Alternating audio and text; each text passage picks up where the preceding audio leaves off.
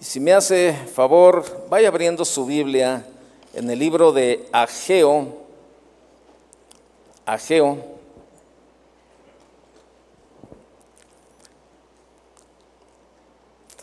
Ahí en el versículo 1, si me sigue por favor, en el versículo 1, acompáñeme, dice, en el año segundo del rey Darío, en el en el mes sexto, en el primer día del mes, vino palabra de Jehová por medio del profeta Ageo a Zorobabel, hijo de Salatiel, gobernador de Judá, y a Josué, hijo de Josadac, como sumo sacerdote, diciendo, Así ha hablado Jehová de los ejércitos, diciendo, Este pueblo dice, no ha llegado aún el tiempo, el tiempo de que la casa de Jehová sea, sea reedificada. Entonces vino palabra de Jehová por medio del profeta Ageo, diciendo, es para vosotros tiempo, para vosotros de habitar en vuestras casas artesonadas, y esta casa está desierta, pues así ha dicho Jehová de los ejércitos, meditad bien sobre vuestros caminos, sembráis mucho y recogéis poco, coméis y no os saciáis, bebéis y no quedáis satisfechos, os vestís y no os calentáis, y el que trabaja jornal recibe su jornal en saco roto. Así ha dicho Jehová de los ejércitos, meditad sobre vuestros caminos. Mire, Muchos cristianos nos quejamos o se quejan de los problemas que tenemos en nuestra vida, de los problemas económicos que tenemos, de los problemas en nuestro matrimonio, de los problemas en nuestra familia, de los problemas en nuestro trabajo y el etcétera es muy grande, etcétera, etcétera, etcétera. El pueblo de Israel estaba experimentando problemas muy parecidos a los nuestros.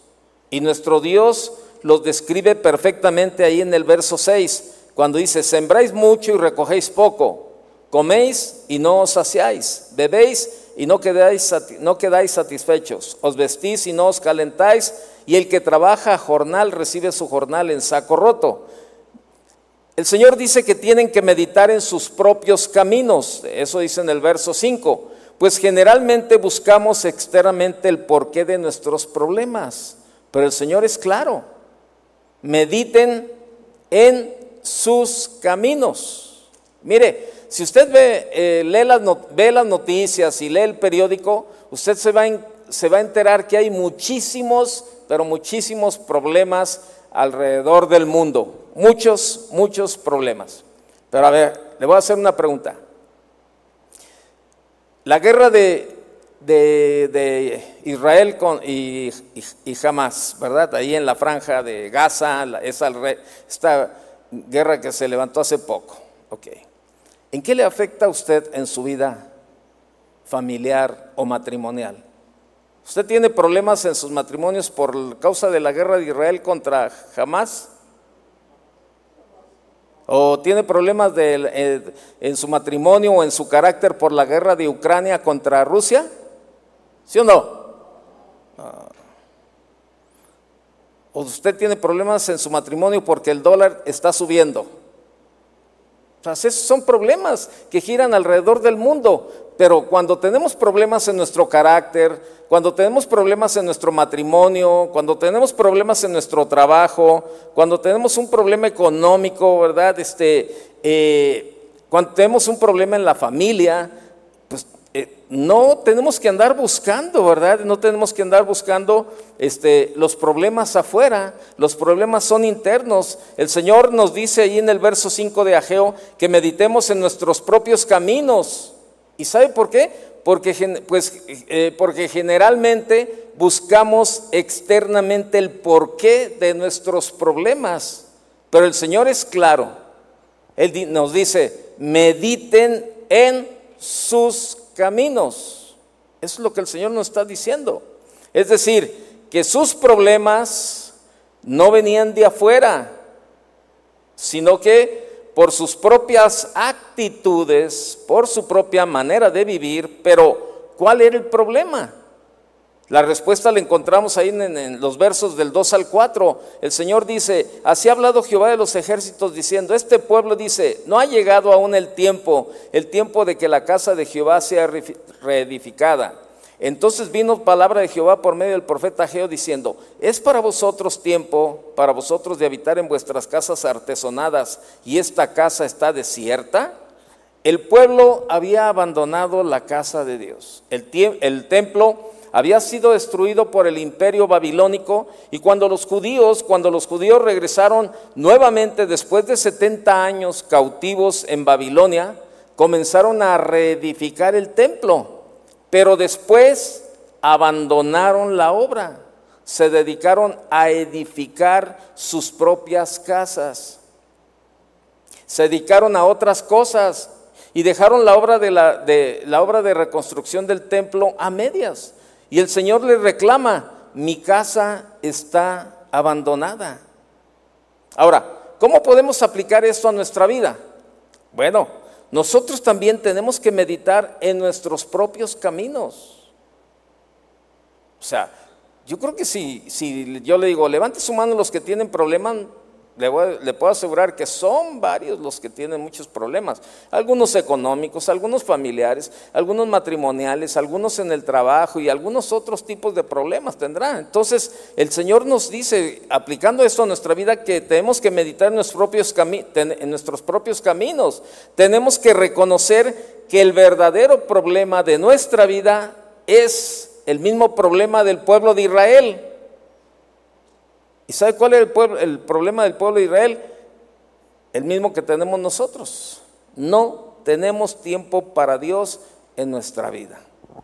Es lo que Dios les estaba reclamando. Así de sencillo. Al igual que el pueblo de Israel, nos hemos edificado, nos hemos dedicado, ¿verdad?, a edificar nuestras propias casas y hemos dejado la casa de Dios. Como dice en el verso 4, edificar nuestra casa significa dedicarnos más al trabajo, dedicarnos más a los negocios, dedicarnos más al estudio, dedicarnos más a la diversión, etcétera, etcétera. Y surge la pregunta, ¿es malo dedicarnos a edificar nuestra vida? ¿Es malo? ¿Sí o no? No, la respuesta es no, no. De hecho, la palabra de Dios nos dice que tenemos que esforzarnos y ser valientes que tenemos que dedicarnos a nuestros negocios y trabajar con nuestras manos para que no tengamos necesidad de nada. Vaya primera de Tesalonicenses, ponga una marca en Ageo, por favor. Primera de Tesalonicenses.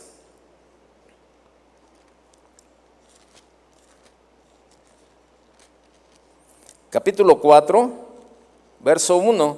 Dice, por lo demás, hermanos, os rogamos y exhortamos en el Señor Jesús que de la manera que aprendisteis de nosotros, como os conviene conduciros y agradar a Dios, así abundéis más y más, porque ya sabéis qué instrucciones os dimos por el Señor Jesús, ¿verdad? Entonces, ahí está.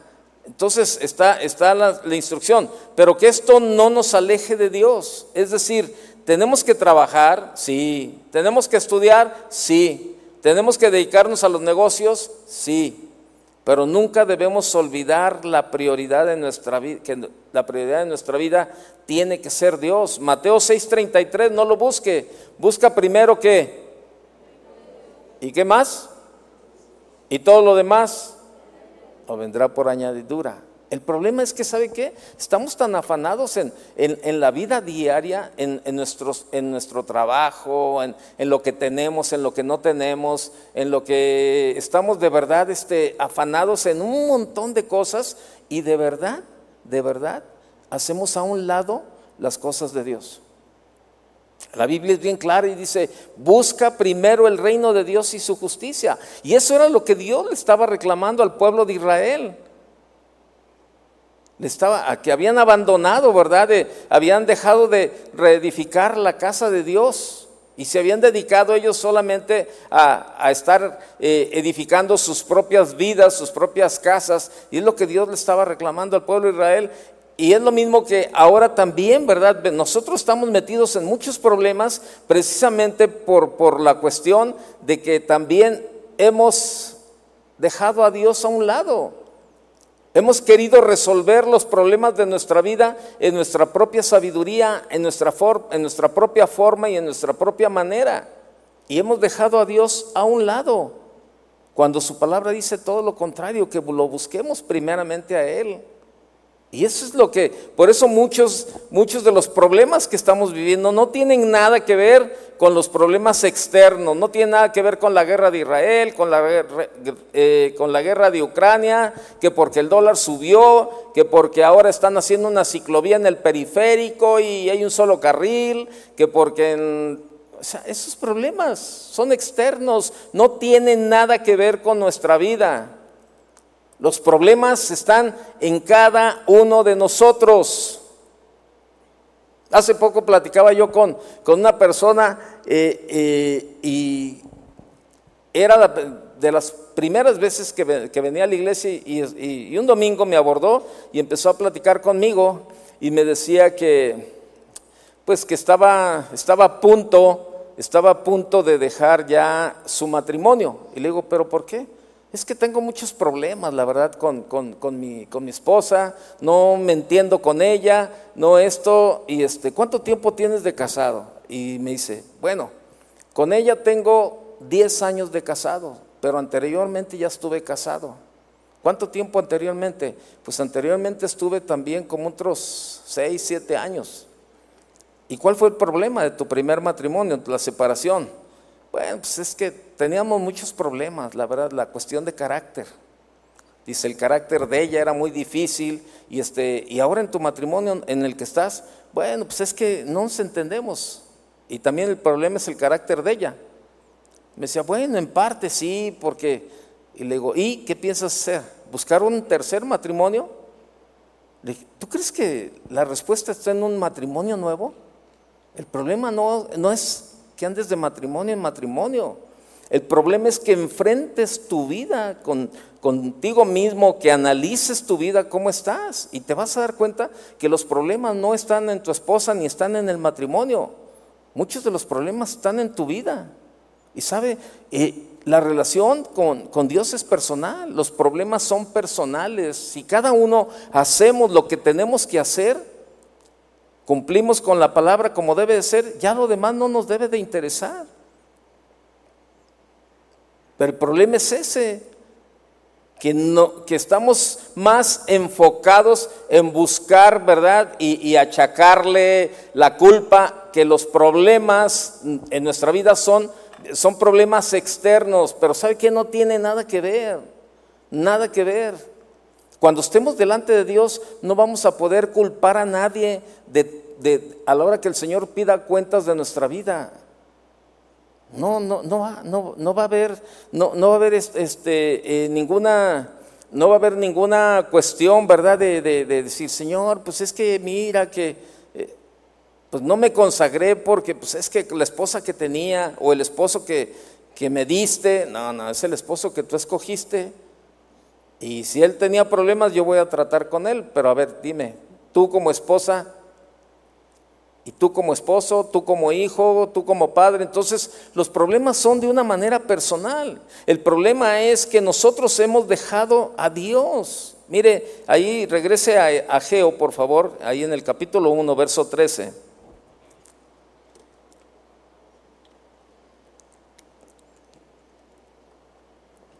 Entonces Ageo enviado de Jehová, habló por mandato de Jehová al pueblo diciendo, yo estoy con vosotros, dice Jehová.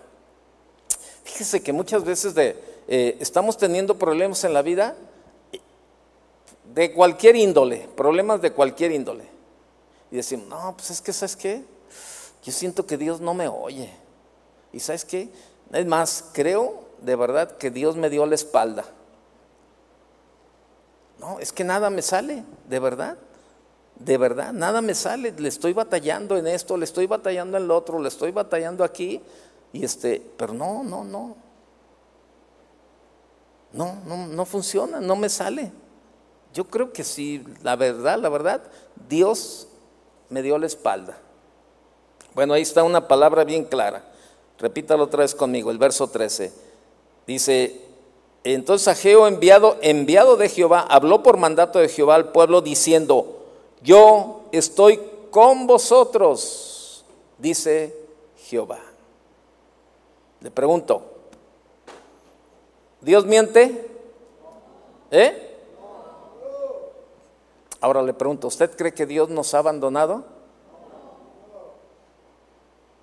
No.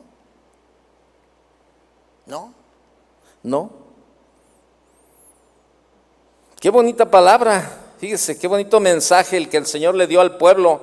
Yo estoy con vosotros.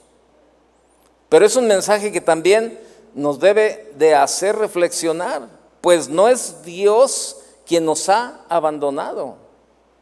No nos están saliendo mal las cosas en nuestra vida porque Dios nos haya dado la espalda, sino al contrario, nosotros hemos dejado a Dios.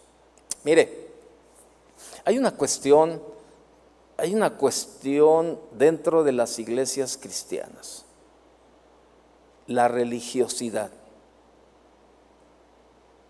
La religiosidad. Está inundada las iglesias de religiosos. Venimos cada reunión y a lo mejor muchos estamos involucrados en diferentes ministerios o en ministerios.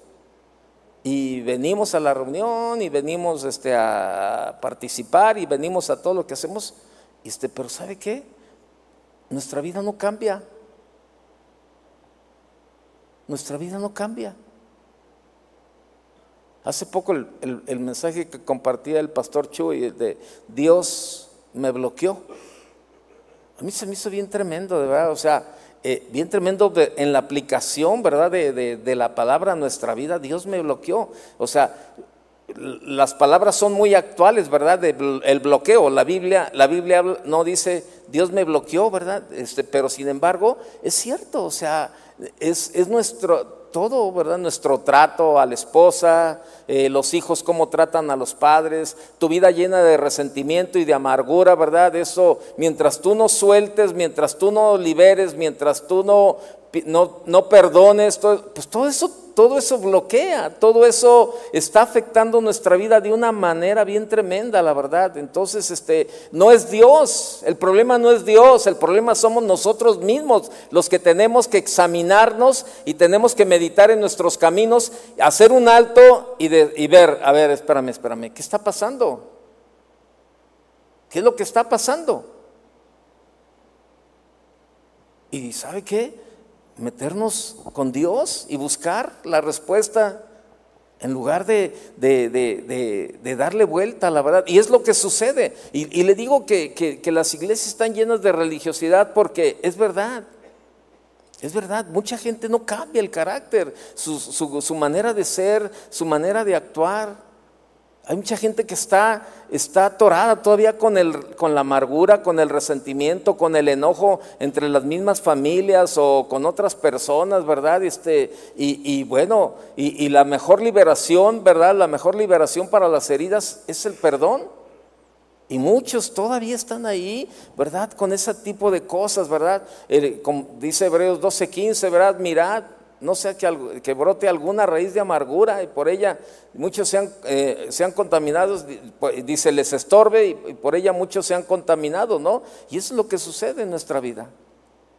Ah, ¿Por qué? Porque no hemos buscado a Dios, porque en el momento en que busquemos a Dios o que tengamos esa relación con Dios, pues Dios nos va a confrontar en nuestra manera de vivir y te va a sacar tus trapitos, como dicen por acá, ¿verdad? Te va a sacar tus trapitos sucios y bueno, y Dios te los va a sacar. Pues, ¿Para qué? Para que los laves, para que se laven los trapitos y que, y que la relación con Dios esté cada día mejor. Y por eso le damos la vuelta, le damos la vuelta y no tenemos ese tiempo, ¿verdad? Para, para parar y meditar en nuestros caminos, porque sabemos que hay áreas en nuestra vida que tenemos que cambiar, que tenemos que corregir, que tenemos que darle la respuesta a Dios cada día. Y le digo, el problema es que nosotros hemos dejado a Dios. Ya la Biblia nos ha enseñado que Dios nos dice, yo estoy con vosotros. Y tenemos que reconocer que posiblemente no se trata de haber dejado la iglesia o de haber dejado nuestros ministerios, sino de haber descuidado lo que representaba el templo para Israel, que es el lugar de comunión con Dios. A lo mejor vienes y te digo, participamos aquí en los ministerios, todo eso, pero no tienes un tiempo de oración, no lees la Biblia. Ahora lo, lo, único que lees de la Biblia es lo que ves en la pantalla, porque pues ya muchos ni Biblia cargan. Ya no cargan la Biblia y bueno, el celular, ¿verdad? Y, y, lo poco que leen de la Biblia es lo que, lo que lees en la reunión que vienes el, el, el, domingo o el jueves o el sábado o el día que vengas. Es lo, es lo único que lees de la Biblia, ¿verdad? Durante todos los días. Y, y bueno, crees que con eso es suficiente y no lees, pues, no lees, no aplicas. Y es. Y luego todavía nos, nos, nos quejamos. ¿Por qué me está yendo como en feria? ¿Por qué me está yendo así? Si yo soy un hijo de Dios y yo soy bien fiel en las reuniones y yo soy bien fiel en el ministerio y yo soy bien fiel en las, en las misiones y yo soy bien fiel y yo soy bien fiel. Sí,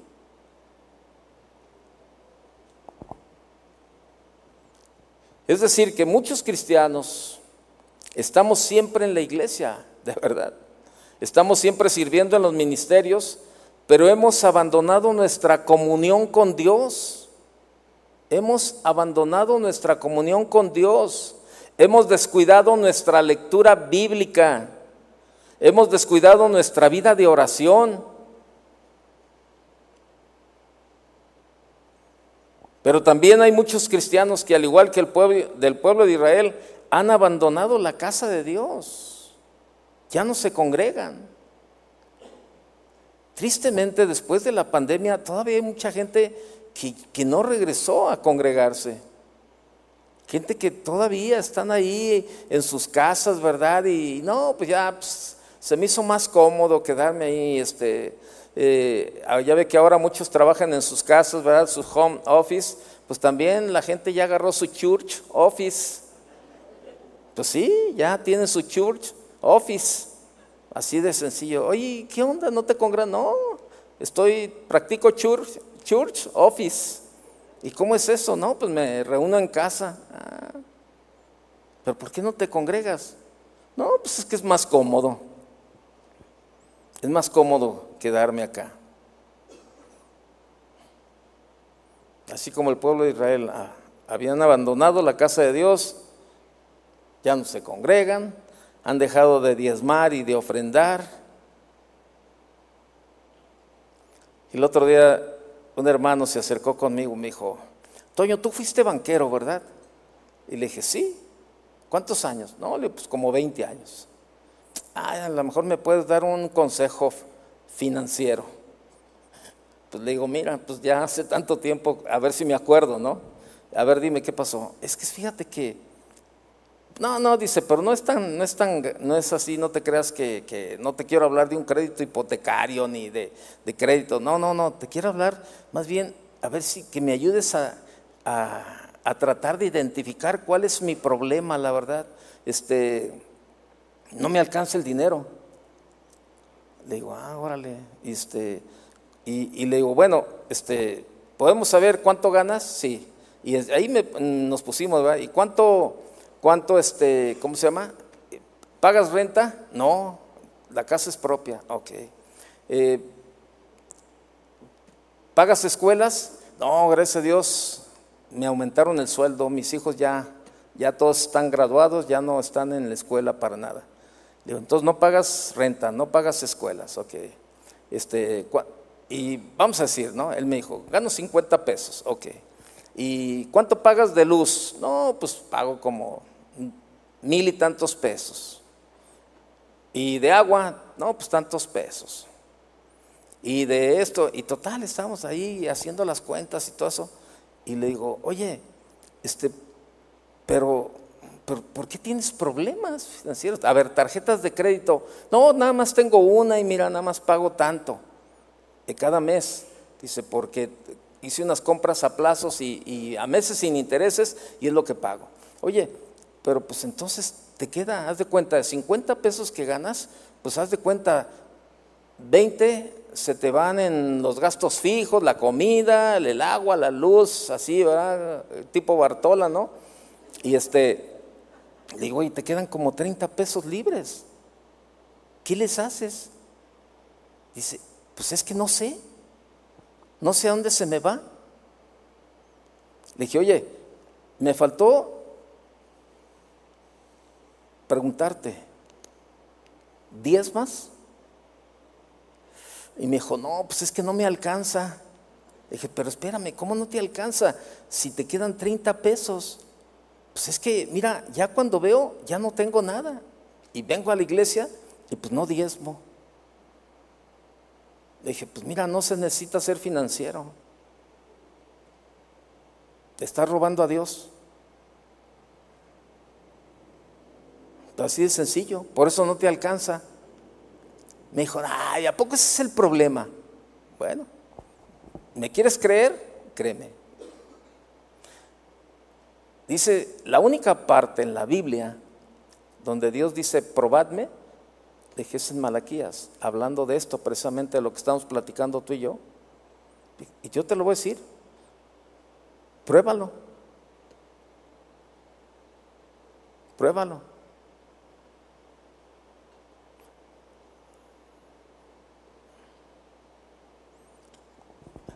Pasó el tiempo. Y como al mes, mes y medio, viene y me dice, Toño,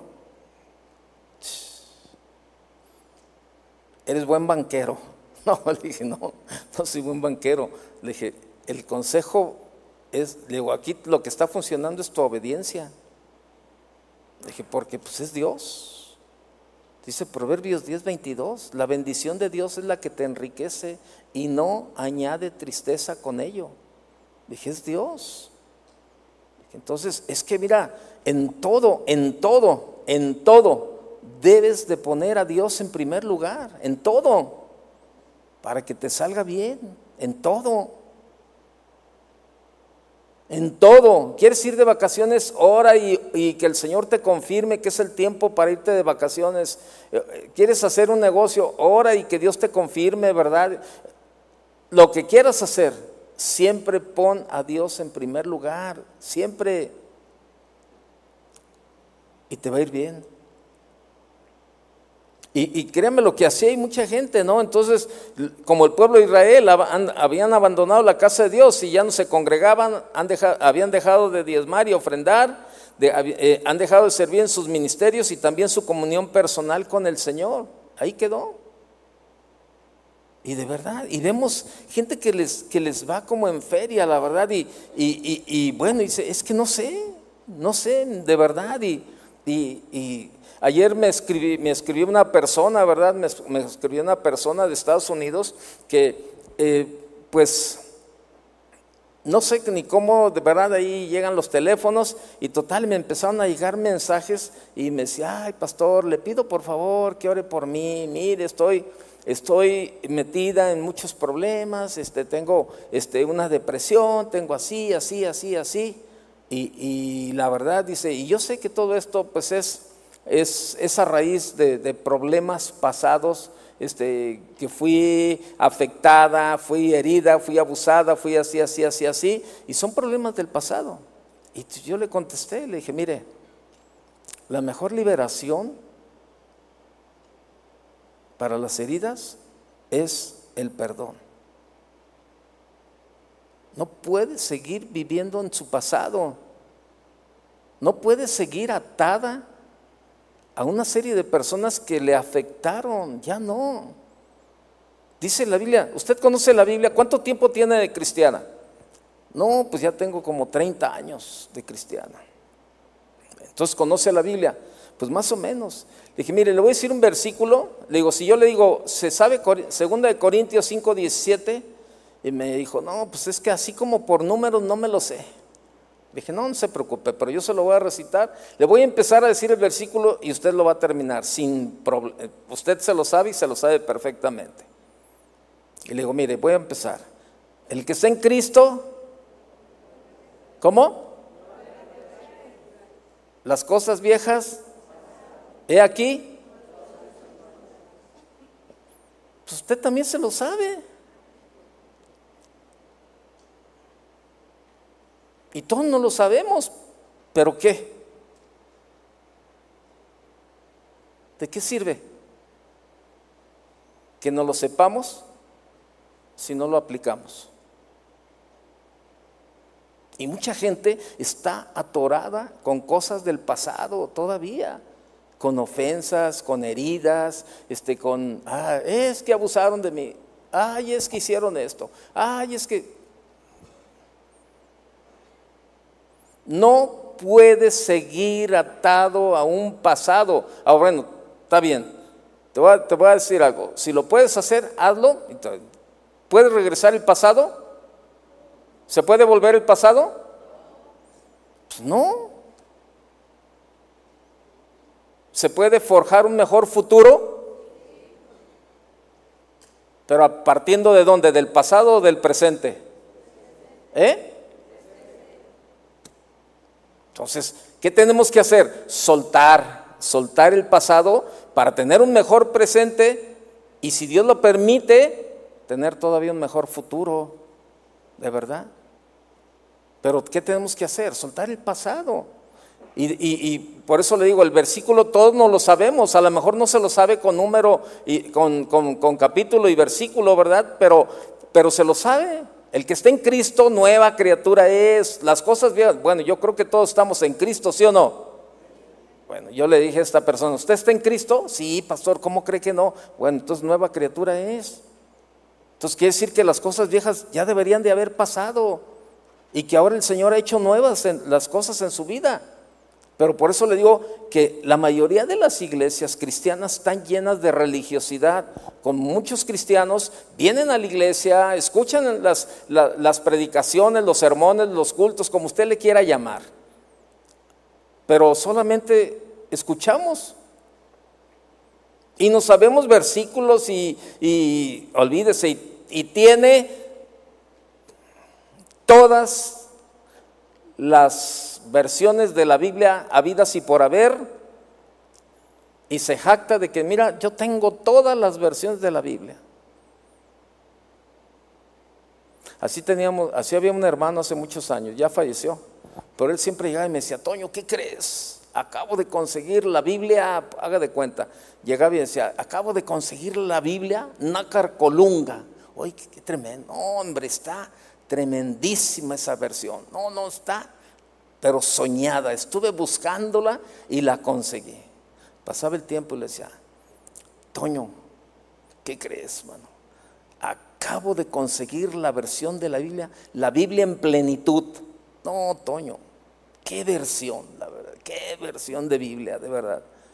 Y luego llegaba, Toño, acabo de conseguir la versión palabra de Dios para todos. Y no, habías de ver, habías de ver este, la manera tan sencilla, este, tan comprensible, tan clara, que está esa versión.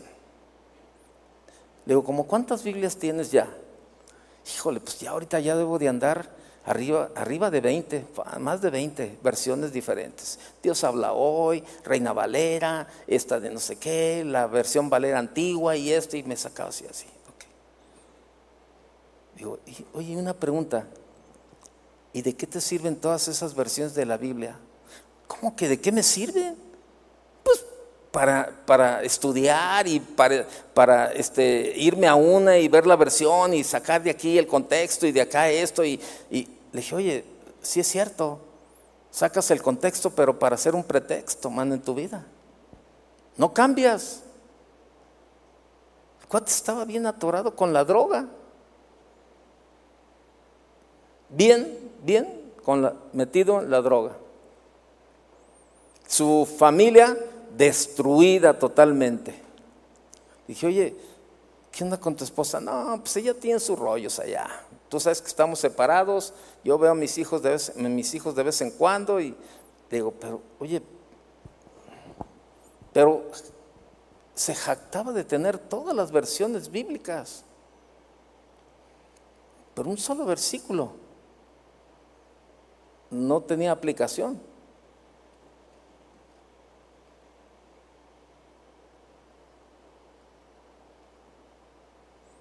Es, lo, eso es lo triste en todo esto. Es lo triste de, de, lo, que, de lo que pasa. Hay una revista, una revista que habla mucho de, la naturaleza y sobre todo de los animales. Y hicieron un estudio de, dos tipos de pájaros. Uno, los buitres y los colibrí. Entonces, ellos escribieron lo siguiente, dice, los buitres y los colibrí vuelan sobre el desierto. La única cosa que los buitres ven es carne podrida, porque es lo que andan buscando. A los buitres le encanta este tipo de dieta, pero los colibrí ignoran el olor de la carne muerta. En vez de esto, ellos buscan las flores llenas de color llenas de color de las plantas del desierto. Los buitres viven, en la, los buitres viven de la vida que era, o sea, pues, pura carne muerta. Ellos viven en el pasado, o sea, los buitres.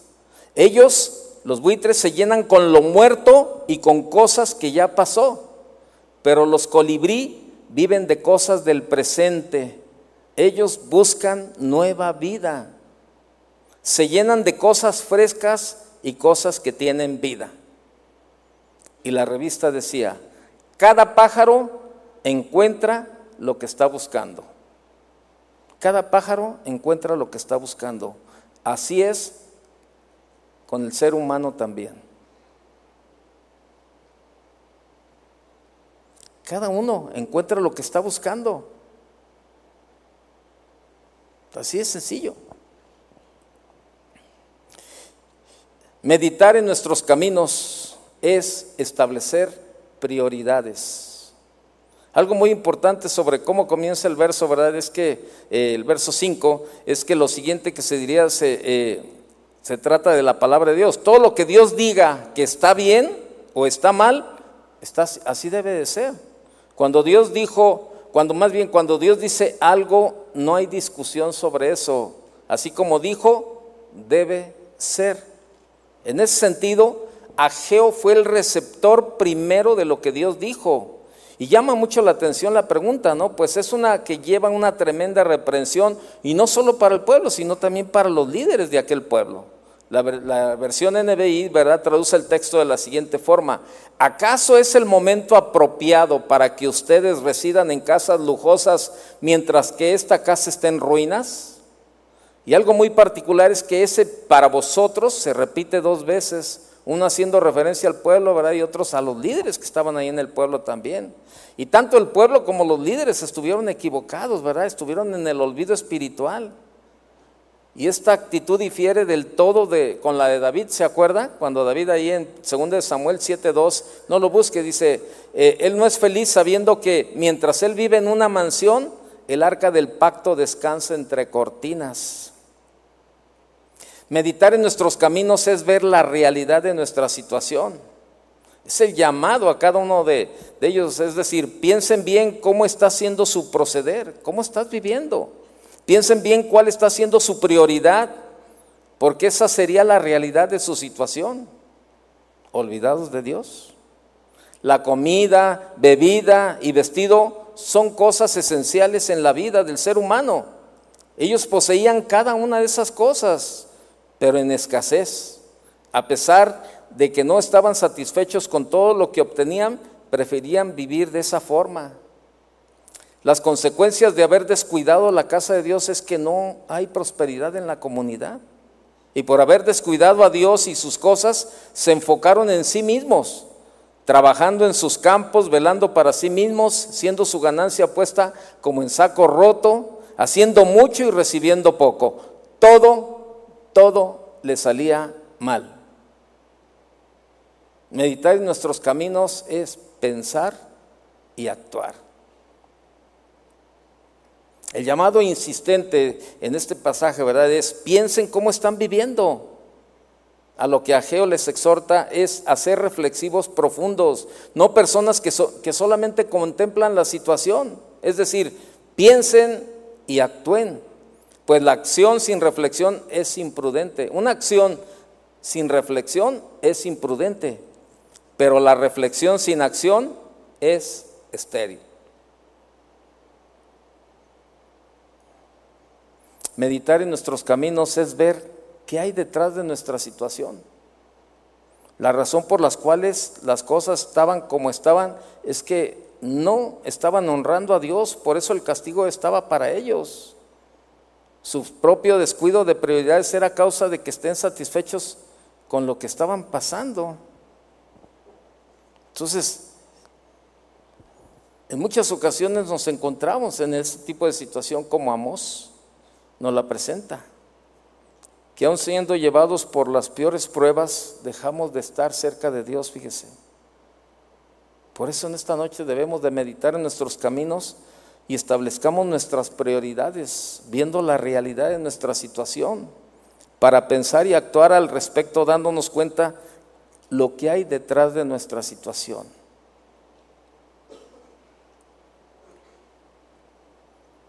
Ahora bien, si ya reconocimos el, si ya reconocimos el problema, ¿qué tenemos que hacer? Vea lo que dice el verso 14 de Ageo. Y despertó Jehová el espíritu de Zorobabel, hijo de Salatiel, gobernador de Judá, y el espíritu de Josué, hijo de Josadac, sumo sacerdote, y el espíritu de todo el resto del pueblo, y vinieron y trabajaron en la casa de Jehová de los ejércitos, su Dios.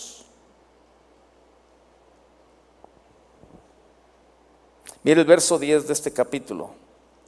Dice, por eso se detuvo de los cielos sobre vosotros la lluvia y la tierra detuvo sus frutos. ¿Qué significa cuando en la Biblia habla de lluvia? ¿De qué habla? De bendición. Y, si usted se fija, no, no, estamos hablando del mundo, ¿verdad? Bueno, el mundo pues, no conoce de Dios. Aquí estamos hablando del pueblo de Dios. O sea, de nosotros. El Señor despertó el espíritu de los líderes del pueblo, de Zorobabel el gobernador y de Josué el sumo sacerdote, y luego el espíritu del pueblo. Y eso nos permite reconocer la gran responsabilidad que también como cabezas, fíjese bien, como cabezas de hogar tenemos para con Dios. De verdad, nosotros los que somos cabezas. Yo aquí veo muchas cabezas de hogar, muchas. Tenemos una gran responsabilidad como cabezas de hogar para con Dios. Responsabilidad, tenemos la responsabilidad también como padres y madres, también tenemos una gran responsabilidad. ¿Cómo está nuestra relación como padres e hijos, como hijos con padres de verdad? Tenemos que reaccionar y volver a los caminos de Dios. Somos nosotros para poder motivar también a toda nuestra familia, a nuestros hijos, hijos e hijas. O sea, a veces queremos, ¿verdad? Este, eh, eh, que comiencen por los hijos, pero somos nosotros los padres los que tenemos que poner el ejemplo. De verdad. Y ahí, ahí hay una gran responsabilidad en nosotros, como cabezas de hogar, como padres, como madres, como hijos. Tenemos que volver a buscar a Dios. Tenemos que volver a buscar esos tiempos de verdad que hemos dejado a un lado en nuestra relación con Dios, en nuestro caminar con Dios. Y probablemente hay, desobediencia en tu vida. A lo mejor ya identificaste qué es lo que está pasando. Bueno, pues es tiempo de volver? Cierra tus ojos. ¿Qué te parece si oramos? ¿Qué te parece si ponemos nuestras vidas en las manos de Dios y, tomas unos minutos para meditar sobre tus caminos y, y ver?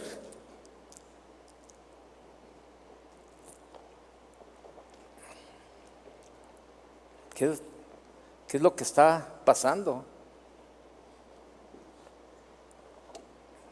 A lo mejor hay situaciones que tú mismo identificas y sabes que, que no es lo correcto. que no es lo correcto lo que estás viviendo, lo que estás haciendo y, y todo eso pues ha, ha causado situaciones en tu vida, ¿verdad? Y, y bueno, pues ahora ya nos dimos cuenta que Dios, Dios no nos ha abandonado. Somos nosotros los que nos hemos alejado de Dios o hemos dado la espalda a Dios con nuestra manera de vivir. Pero en esta noche Dios, Dios que es un Dios de oportunidades, Dios nos da la oportunidad de ponernos a cuentas con Él y decirle, Señor, perdóname porque me he dedicado más a edificar mi vida y mi casa que tener una relación y una comunión contigo, Señor. Probablemente has dejado esos tiempos de oración, esos tiempos de, tu lectura bíblica, pero hoy es el tiempo para tomarlo. La vida, la vida está pasando rapidísimo, la verdad. Y es el tiempo. Es el tiempo que Dios tiene para nosotros. Es el tiempo para decirle, Señor, perdóname. Quiero retomar, Señor. Quiero hacer un alto, Señor, en mi manera de vivir y hacer una meditación, Señor, y reflexionar sobre mis caminos. Gracias, Señor, porque Sé que eres un Dios de oportunidades. Y quiero tomar esta oportunidad de poner mi vida a cuentas contigo, Señor.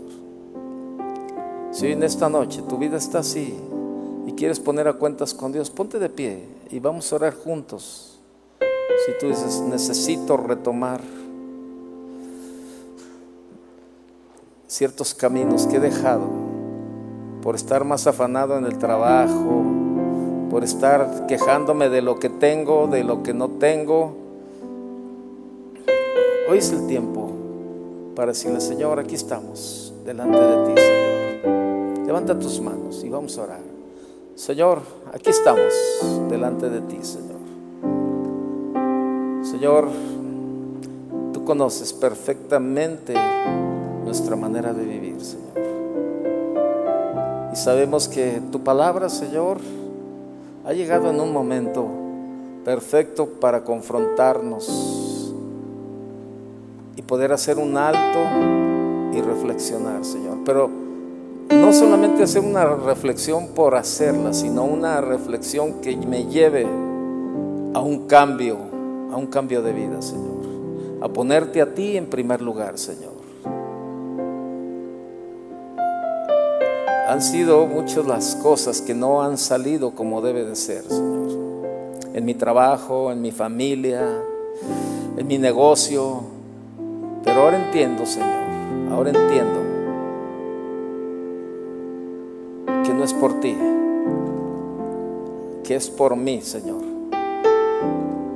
Por mí, por la manera de conducirme, Señor.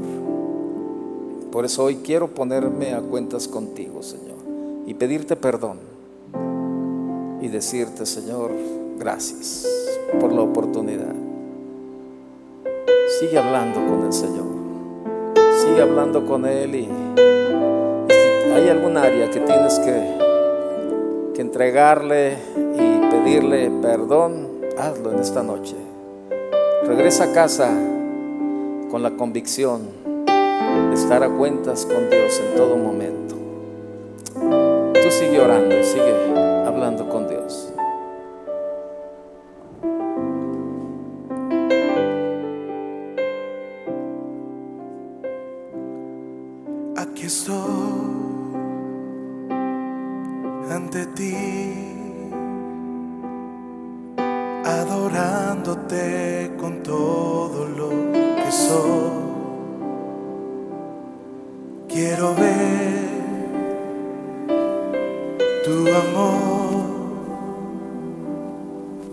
restaurando cada parte de mi ser. Aquí estoy ante ti, adorándote.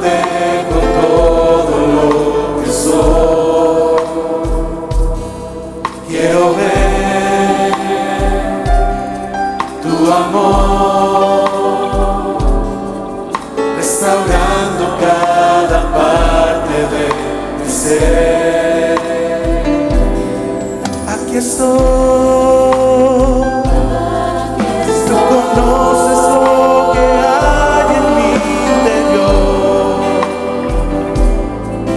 Tú conoces lo que hay muy dentro de mi corazón. Donde nadie más me puede comprender. Ayúdame. Señor.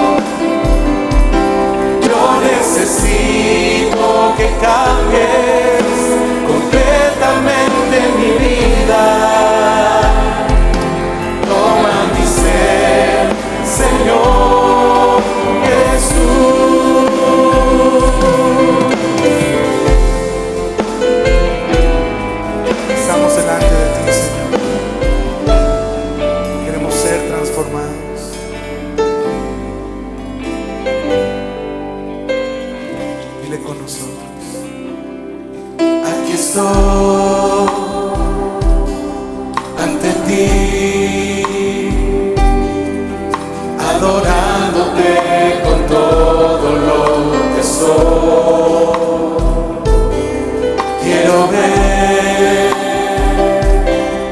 tu amor restaurando cada parte de mi ser. Aquí estoy ante ti, adorándote con todo lo que soy.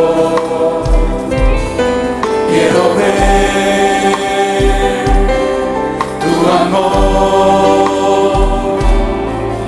restaurando cada parte de mi ser.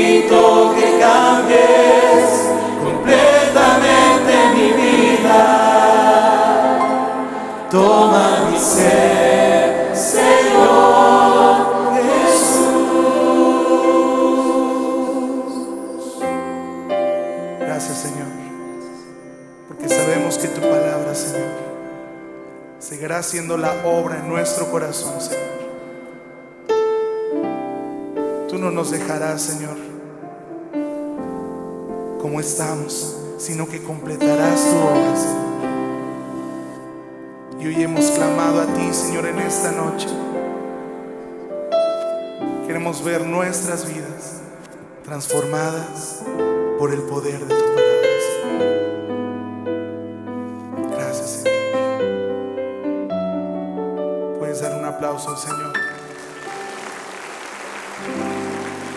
Porque sabemos que Él es fiel, ¿verdad, mis hermanos? Él completará su obra en nosotros. Amén. ¿Les parece si nos despedimos esta noche pidiéndole al Señor que termine esa obra que ha iniciado en nosotros? Amén. Vamos entonces a alegrarnos. Vamos todos con nuestras palmas.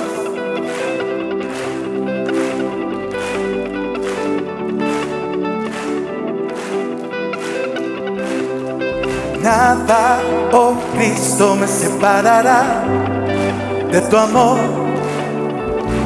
Tú me has hecho más que vencedor, Señor. Tu espíritu me guiará, tuyo soy. Yo anhelo parecerme a ti, más y más.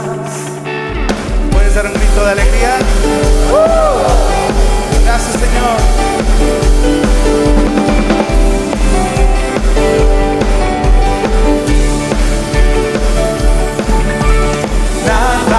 Oh Cristo, me separará de tu amor. Tú me has hecho más que vencedor, mi Señor.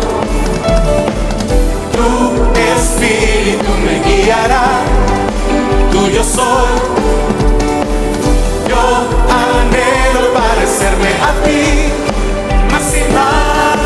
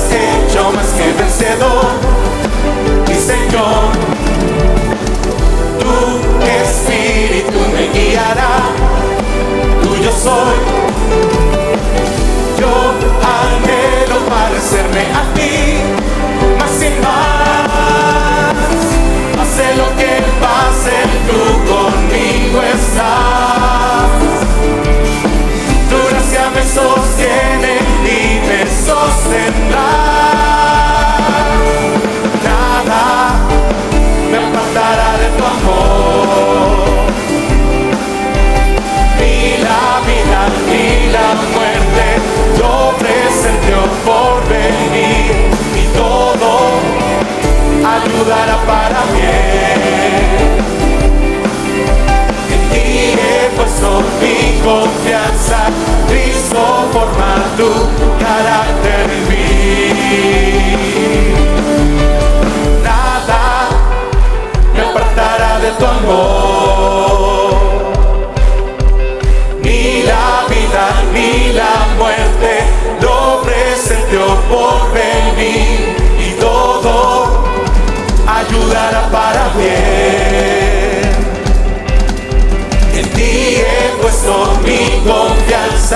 Cristo forma tu carácter en mí. Nada me apartará de tu amor. Ni la vida ni la muerte, doble Señor por venir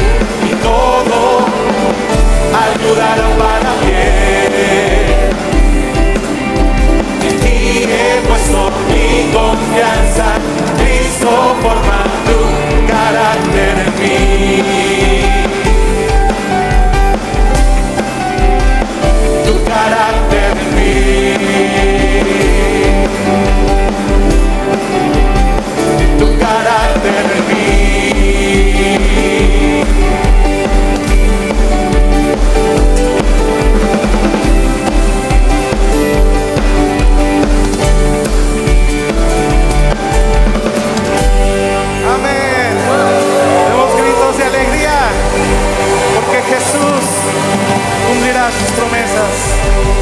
Queremos ser como tú, Jesús.